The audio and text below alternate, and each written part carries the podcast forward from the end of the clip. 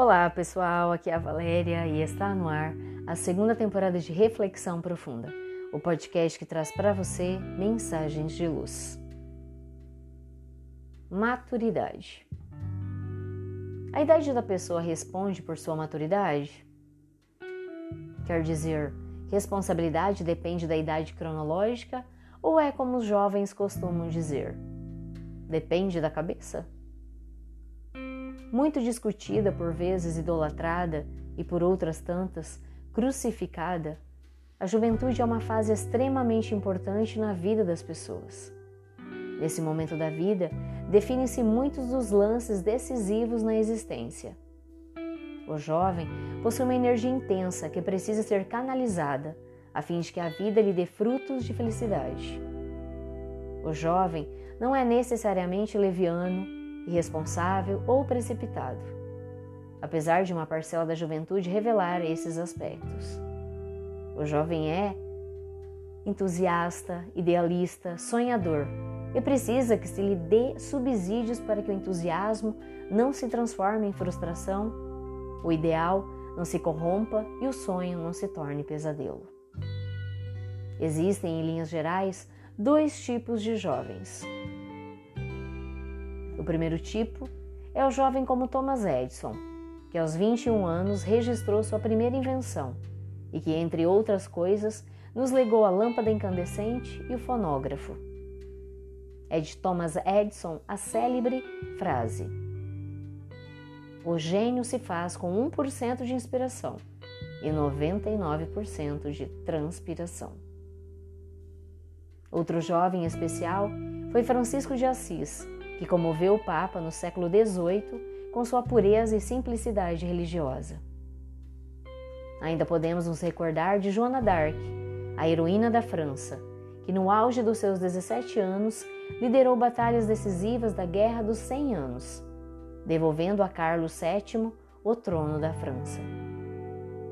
Ou Teresa de Calcutá, cuja dedicação à causa dos menos favorecidos a acompanhou desde a mocidade. Mas, por outro lado, também existiram jovens como os Gengis Khan, que ateava fogo nas aldeias conquistadas e jogava sal no chão, para que nada ali viesse a germinar. Jovens como Hitler, que desde a juventude alimentava o desejo de desforra pela derrota da Alemanha na Primeira Guerra Mundial. A juventude é o campo propício para a semeadura dos valores superiores da vida. Se quiserem, os jovens podem modificar a estrutura social do planeta. Se quiserem, os jovens podem construir um tempo novo, onde a palavra fraternidade não seja vã utopia. Na verdade, juventude não é somente período da idade cronológica, pois que, acima de tudo, somos todos espíritos. Juventude é estado da alma. Disse certa feita um espírito amigo.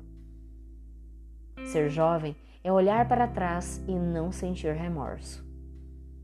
Ou ainda, ser jovem é estar disposto a mudar para melhor incessantemente.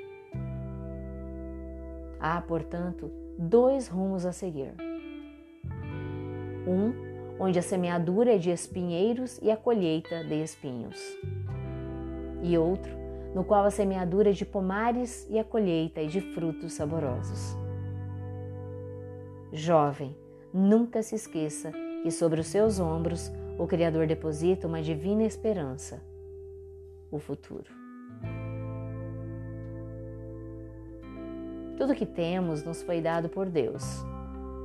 A água que mata a nossa sede, a semente que germina e produz o pão, o milagre do ar que respiramos, a oportunidade da saúde, o benefício do remédio, a presença das pessoas amadas. Deus nos dá tudo. O que é que temos dado de nós para contribuir com a sua criação? Será que estamos deixando o nosso melhor aqui neste mundo? Nesta nossa pequena passagem pela Terra?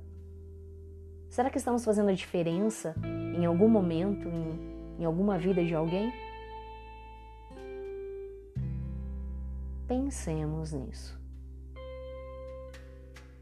Fonte, site Momento Espírita. E assim, chegamos ao final de mais uma reflexão profunda. Gratidão pela sua companhia, grande abraço, fiquem com Deus e muita luz no caminho de vocês.